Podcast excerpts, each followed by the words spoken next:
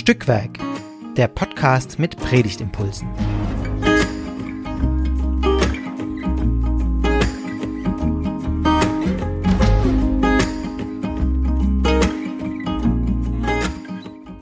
Hallo und herzlich willkommen zu einer weiteren Folge von Stückwerk, dem Podcast mit Predigtimpulsen.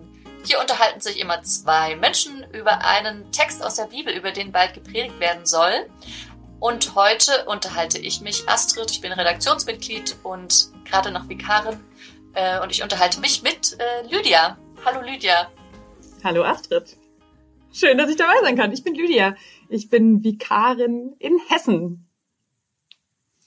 Genau, und wir sind zusammengeschaltet ähm, an einem Februarnachmittag, äh, um diese Folge für euch für Mitte März zu produzieren. Ähm, Genau, denn ja, wir drehen uns um den Sonntag Letare, das kleine Osterfest mitten in der Passionszeit.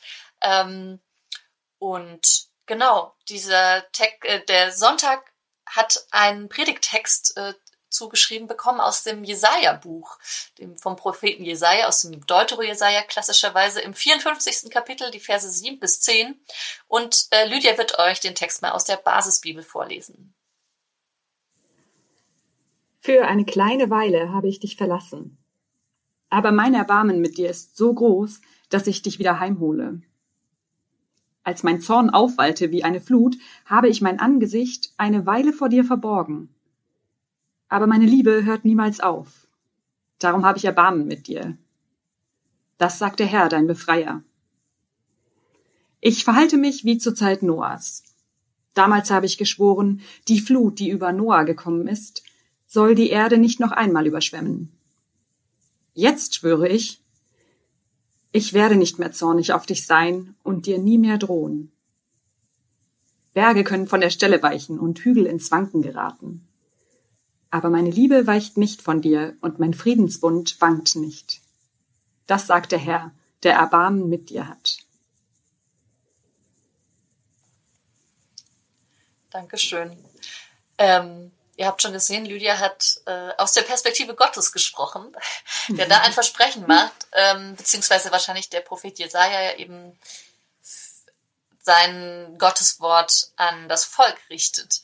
Ähm, und das Volk befindet sich ja hier noch in Babylon, im babylonischen Exil, ähm, aber mit der Perspektive eben wieder heimzukehren. Oder wie ist der Text jetzt hier äh, sagt eben heim, dass Gott die sein Volk heimgeholt, äh, heimholen wird. So, genau. Ja, hast du, äh, Lydia, so eine Perle, die du aus dem Text äh, ausgräbst oder ähm, hast du hast du einen Spruch, einen Vers, wo du sagst, den, der hat dich spontan voll angesprochen? Ja, Astrid hat schon gesagt, wir haben Mitte Februar und ähm, wir haben gerade die schrecklichen Nachrichten bekommen von den Erdbeben von diesem katastrophalen äh, ja, Erdbeben, was da passiert ist, wo die Erde ins Wanken gekommen ist, wo unglaublich viele Menschen sterben mussten. Und ähm, für mich ist das eigentlich gleich der letzte Vers, der mich so krass angesprochen hat. Berge können nicht, können von der Stelle weichen und Hügel ins Wanken geraten. Und das ist doch irgendwie, was gerade passiert ist, oder? Also dieses boah, es ist so krass, was gerade an Gewalt, Naturgewalt irgendwie auf unserem Planeten passiert ist. Was heißt das auch für unsere Gottesbeziehung und Gottesbeziehung zu uns und so? Also das hat mich irgendwie super doll beschäftigt, auch weil dieser Text, wie du ja schon gesagt hast, Deutero Jesaja, also die Menschen, an die sich äh, diese Stelle wendet, die, die sind gerade im Exil und wir wissen ja, es gab da äh, nicht nur super prekäre Lebensweisen, sondern durchaus auch immer wieder ähm, Möglichkeiten für das Volk, äh, da irgendwie äh, gut zu leben. Und trotzdem sind sie im Exil, nicht zu Hause. Also krasser Kontext, den ich mir in meiner Situation heute so ja gar nicht vorstellen kann. Ähm, und in so einen historischen Kontext hinein spricht irgendwie Gott diese krasse Zusage. Meine Liebe wird nicht von dir weichen und mein Friedensbund wankt nicht. Ähm, schwer zu glauben irgendwie und trotzdem ja, will ich es ja auch irgendwie glauben. Das war für mich irgendwie so direkt das, was, was mich am meisten berührt hat irgendwie an dem Text. Diese unglaublich starke Zusage, wieder meine Erfahrung dessen, dass die Welt wankt. Ja. Wie war es denn bei dir? Was hat dich besonders angesprochen? Ja, ich habe äh, bei dem Wanken, also auch nochmal das, das größer und metaphorischer gedacht. Ich meine, jetzt mit dem Erdbeben ist es wirklich so super ähm, liter im Literarsinn. Ja, die Erde wankt und, und da gehen Menschen und gehen Lebensgrundlagen verloren. Ähm, ich habe neulich mit einer älteren Dame aus meiner Gemeinde gesprochen, die irgendwie so sich so sehr sorgte, die auch selber an an Kriegserfahrungen aus ihrer Kindheit wieder rückerinnert wurde durch ähm, jetzt den Krieg in der Ukraine ähm, und sich einfach Sorgen auch macht um ihre Kinder und Enkel angesichts der Klimakatastrophe und die so irgendwie so gesagt hat, ähm, sie hofft, dass die Welt im Erbarmen Gottes noch Platz hat. Und die hat das irgendwie so, ich fand es so großartig, wie die das gesagt hat, aus so einer ganz tiefen Frömmigkeit und trotz trotzdem, dass sie so super verunsichert ist und wirklich auch richtig, ja, vielleicht auch ein Stück retraumatisiert ist durch die, durch die Kriegsbilder, die sie jetzt einfach wieder mehr sieht, weil mehr gezeigt werden, auch im Fernsehen und so. Ähm, und da habe ich mich dran erinnert, weil dieses, dieses Schlagwort Erbarmen ja einfach sehr dominant ist, auch in dem Abschnitt, den wir haben für diesen Sonntag.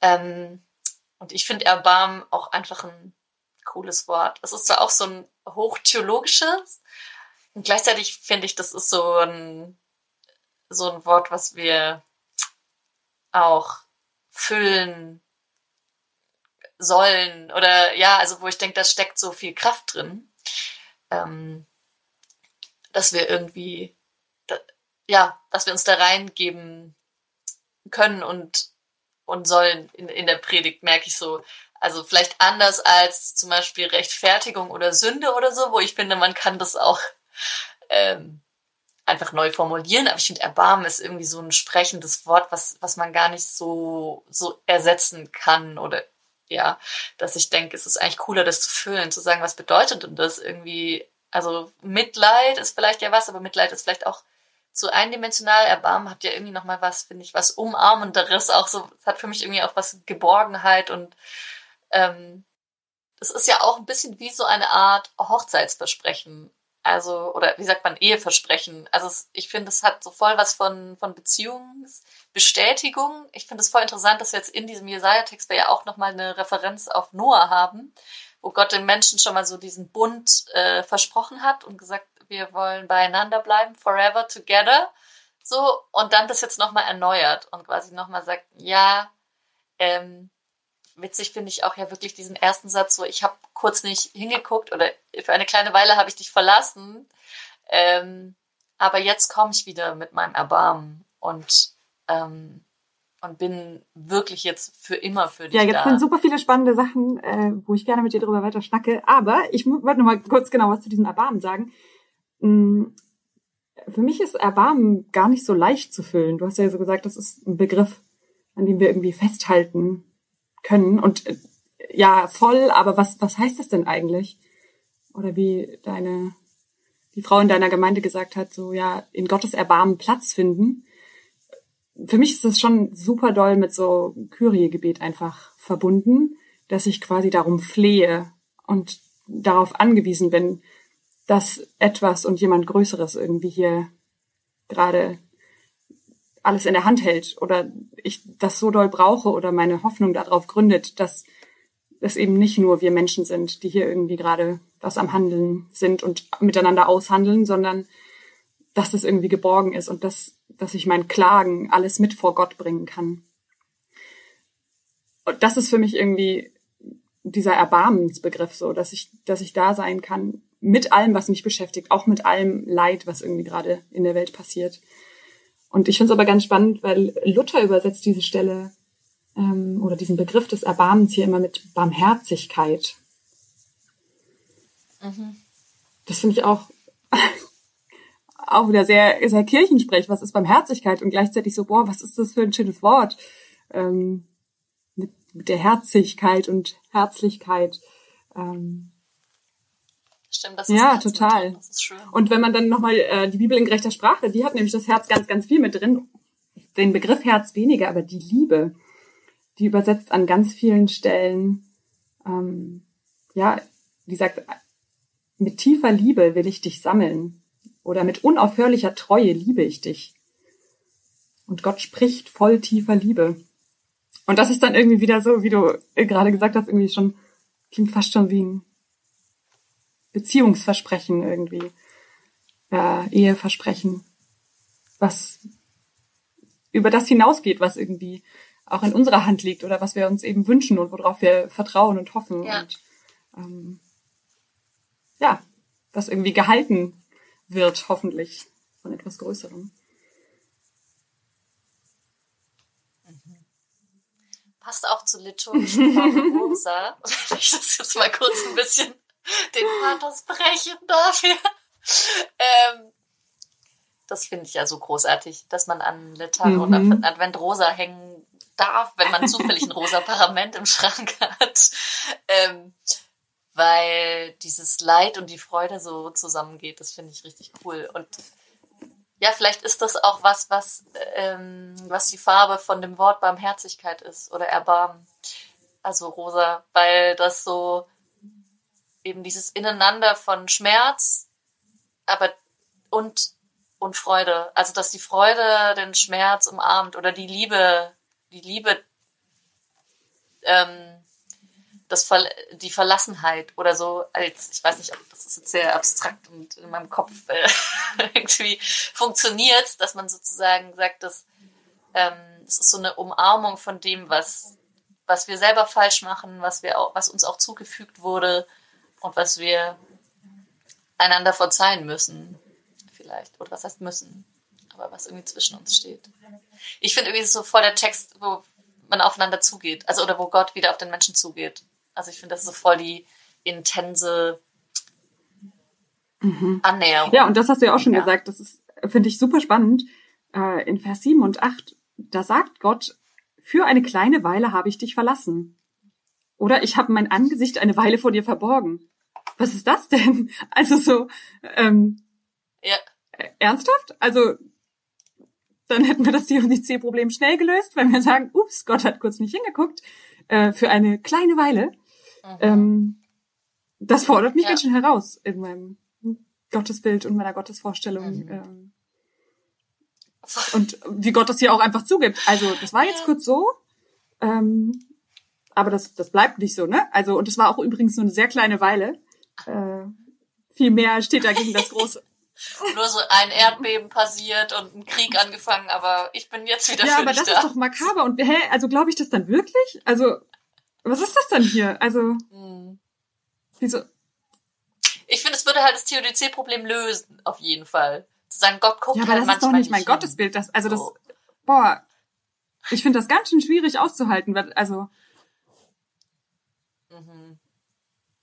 Hat dann Gott was Besseres ja, zu tun als. Auf jeden Fall. Äh, ja.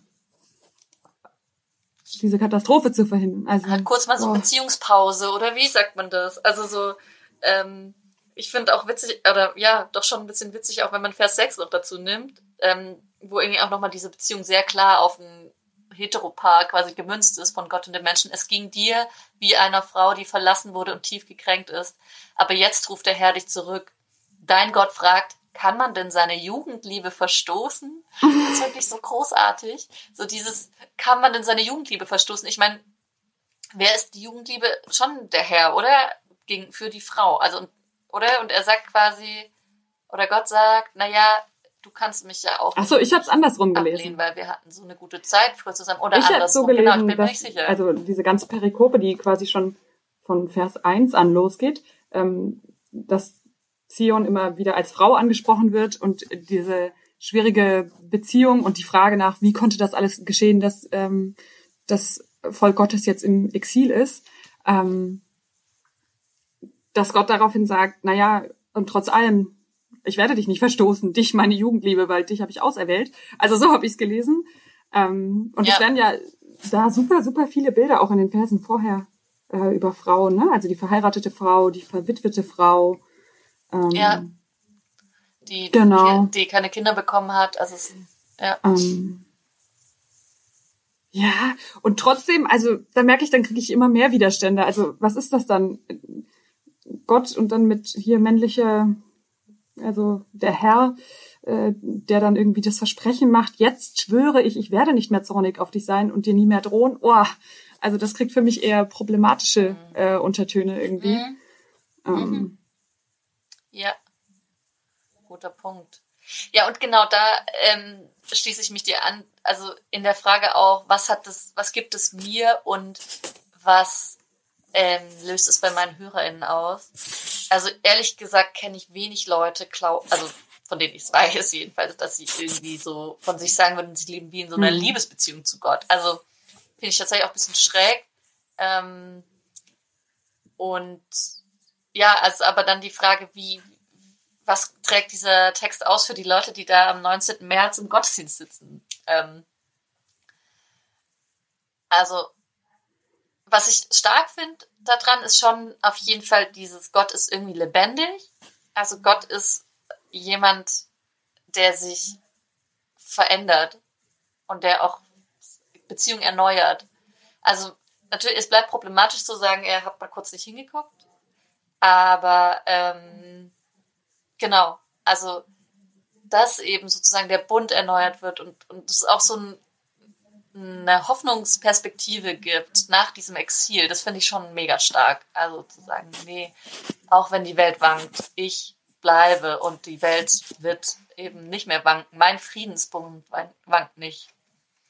Ah, spannend. Genau. Also ich muss sagen, ich finde diese Perspektive mit Liebesbeziehungen mit Gott ehrlich gesagt ganz spannend, gerade vor dem Hintergrund, wenn man das jetzt hier so als so ein Mhm. hetero-Ehe-Text verstehen würde, äh, finde ich das voll die befreiende und starke Perspektive zu sagen, hey, wir wissen um all die Problematik, die ähm, in Liebesbeziehungen zwischen Menschen passieren, was an Gewalt passiert, was äh, ja an Kurzwegschauen passiert, an Enttäuschungen, ähm, Ja. an Verstoßen werden. Mm. Also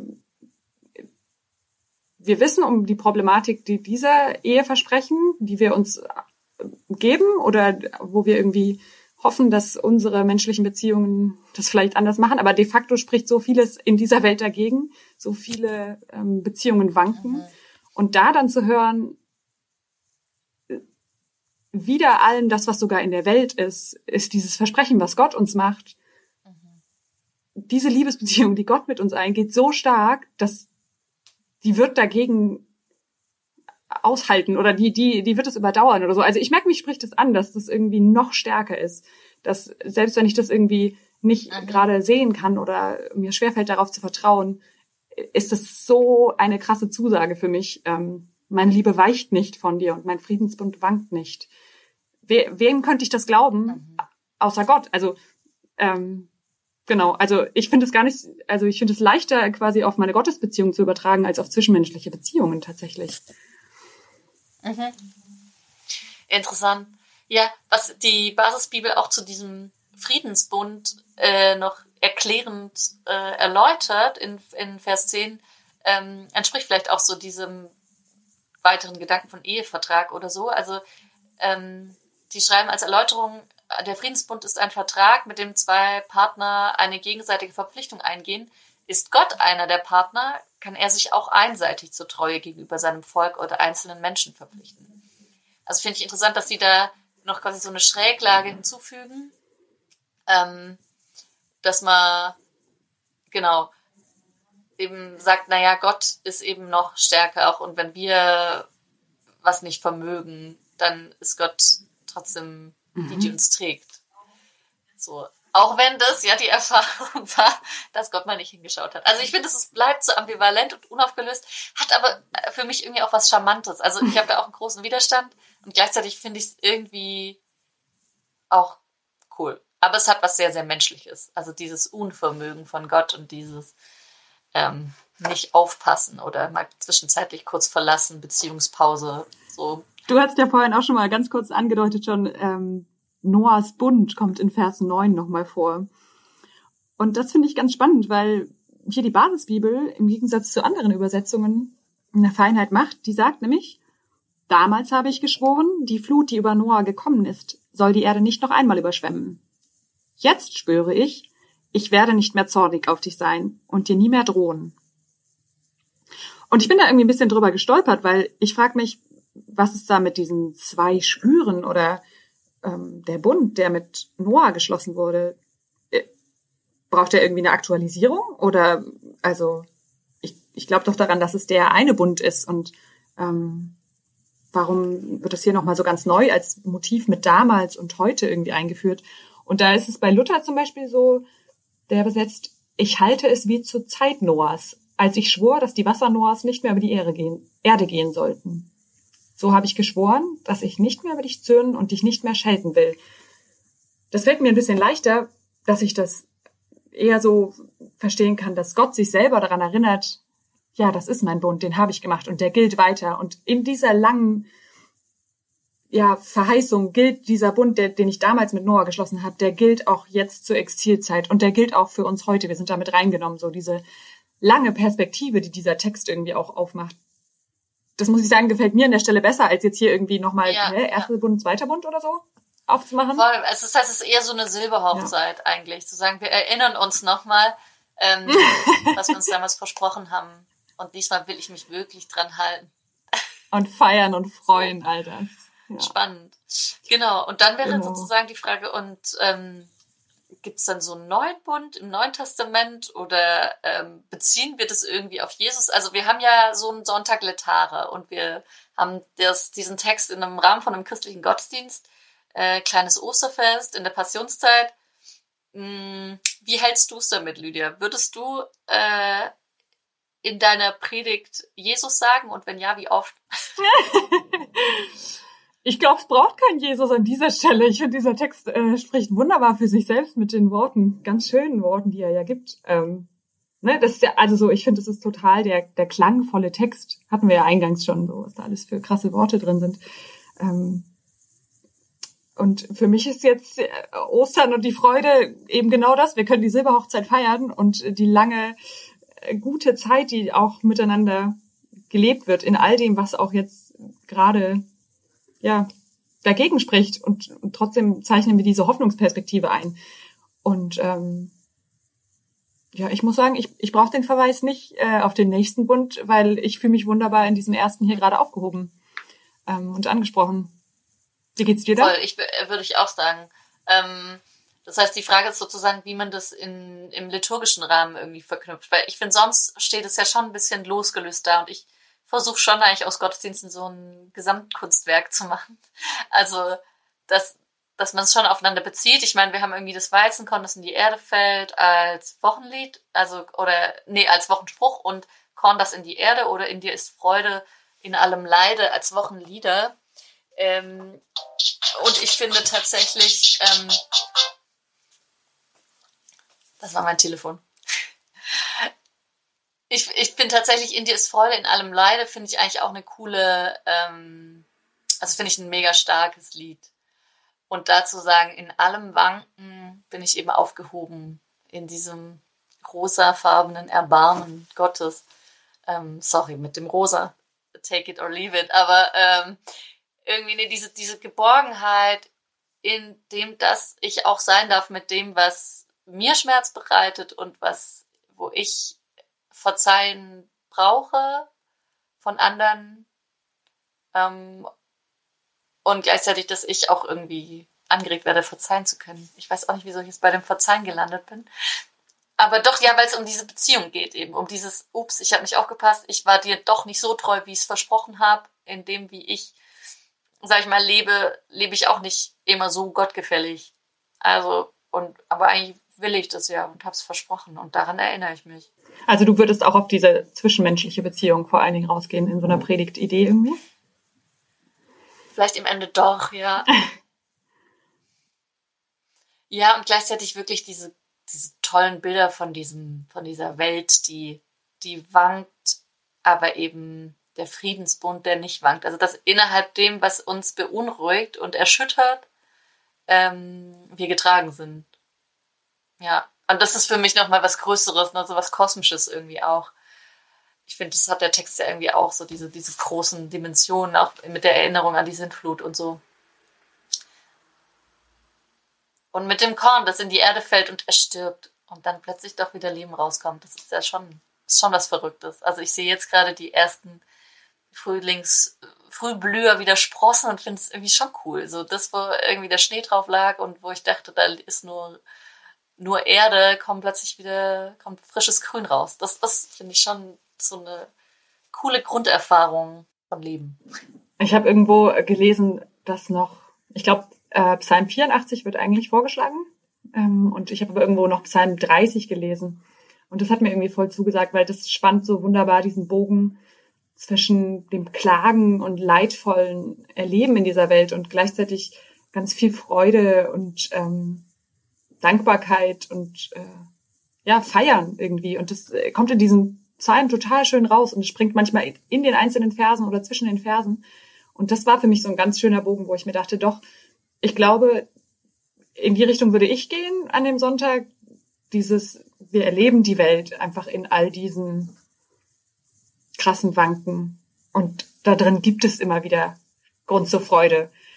Und ähm, der ist ganz momenthaft und kleine Augenblicke lang und äh, den kann ich entdecken, wenn irgendwie Grün durchbricht und ähm, die Frühblüher irgendwie es durch den Schnee schaffen. Und der ist aber irgendwie in was ganz Tiefen gegründet. So, und dass, dass ich rein gehöre in diesen Bund und dass ich, dass mir diese Zusage auch gilt und dass in diesem, ja, in dieser krassen Erfahrung, die wir manchmal in dieser Welt machen und wie schwer es irgendwie auszuhalten ist, in dieser Welt zu stehen, dass Freude da irgendwie total, total das Geschenk ist, was wir bekommen und was uns immer wieder gemacht wird und ähm, dass Gott uns das so fest zusagt. Also das finde ich schon, genau, wie du auch gesagt hast, durch die Zeiten hindurch.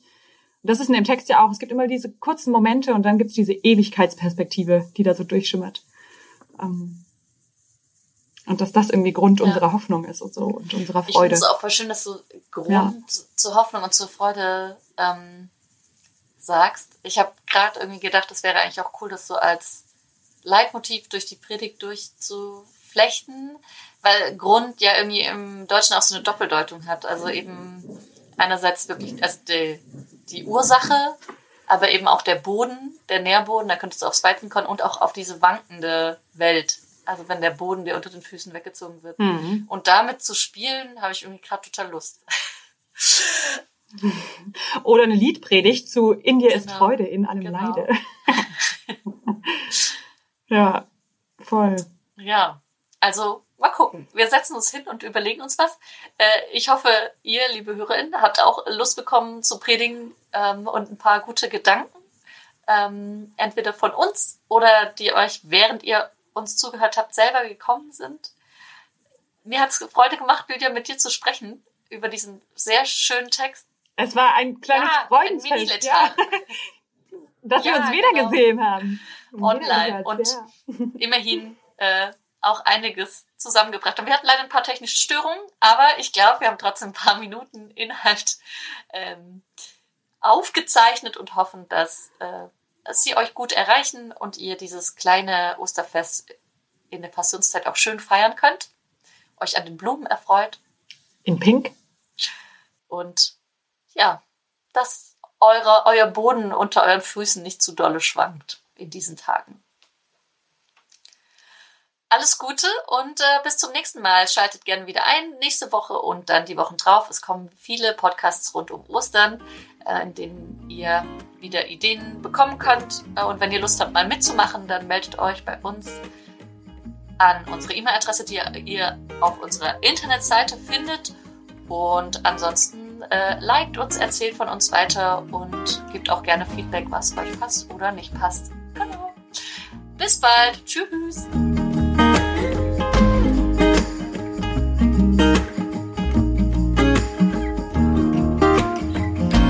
Dieser Podcast ist Teil des Ruach Jetzt Netzwerks.